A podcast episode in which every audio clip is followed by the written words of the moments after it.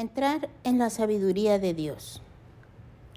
Las opciones del amor, del verdadero amor, del amor de Dios, nos parecen tan desconcertantes que quizá deseamos que Dios conserve para sí mismo esa sabiduría.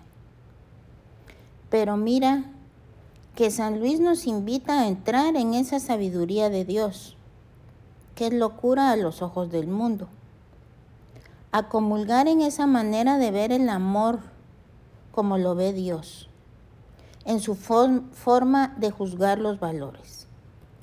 Hay que abandonar nuestra sabiduría mundana, mundana marcada por el pecado, que nos impide amar verdaderamente y experimentar la verdadera felicidad.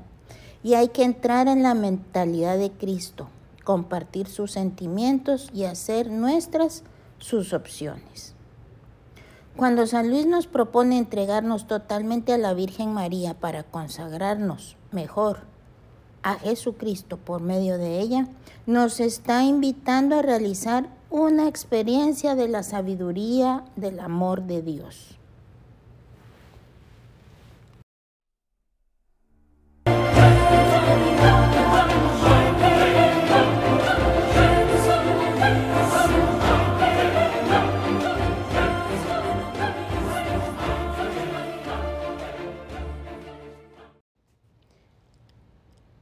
Seguir el ejemplo de Dios.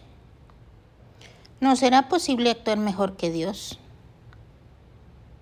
Ahora bien, esta sabiduría infinita de Dios, amor, inmensamente deseosa de glorificar a Dios, su Padre, y salvar a los hombres. Nuestro Señor Jesucristo no encontró medio más perfecto y rápido para realizar sus anhelos que someterse en todo a su Madre, la Santísima Virgen María. Teniendo pues nosotros ante los ojos ejemplo tan claro y universalmente reconocido,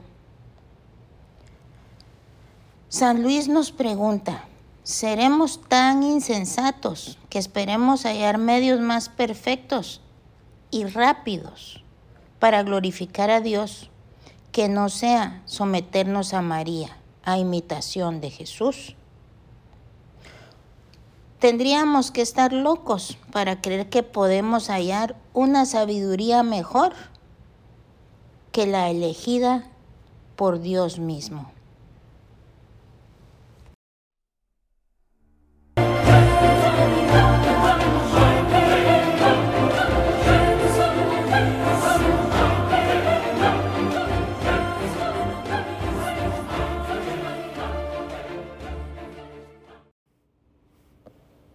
El mundo al revés. Cuando se mira la vida y se juzgan los valores a la luz de Dios, con los ojos de Dios, penetrando en su sabiduría, se diría que todo el mundo está al revés. Lo débil se hace fuerte, lo pequeño se hace grande, lo que es locura a los ojos del mundo se convierte en sabiduría de Dios pero es también a la inversa. Lo que es fuerte a los ojos del mundo se convierte en debilidad a los ojos de Dios. Lo que es grande para el mundo es pequeño para Dios. Es como quien mira con anteojos. Cuando se mira por el lado adecuado de los lentes, lo pequeño se hace grande, lo que está lejos se acerca. Y al contrario, cuando se mira por el lado incorrecto, lo grande se hace pequeño. Lo que está cerca aparece de repente muy lejano. Sucede lo mismo, si puede decirse, con los anteojos de la sabiduría de Dios. Me hace ver grande lo pequeño, fuerte lo que es débil, sabio lo que es loco. Y a la inversa, con los ojos de la sabiduría de Dios, los poderosos de este mundo me parecen muy débiles, los grandes muy pequeños, y nuestras célebres sabidurías mundanas muy grandes locuras. Entonces, ¿qué es lo que mira con gozo Dios pidiendo noticia de ello a los ángeles?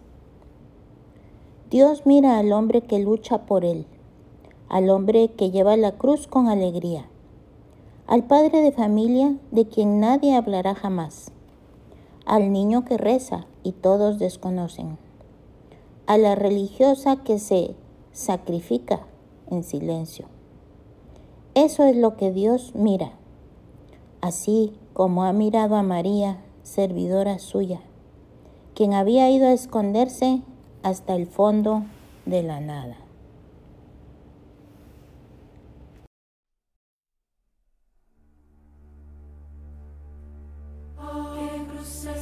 nuestro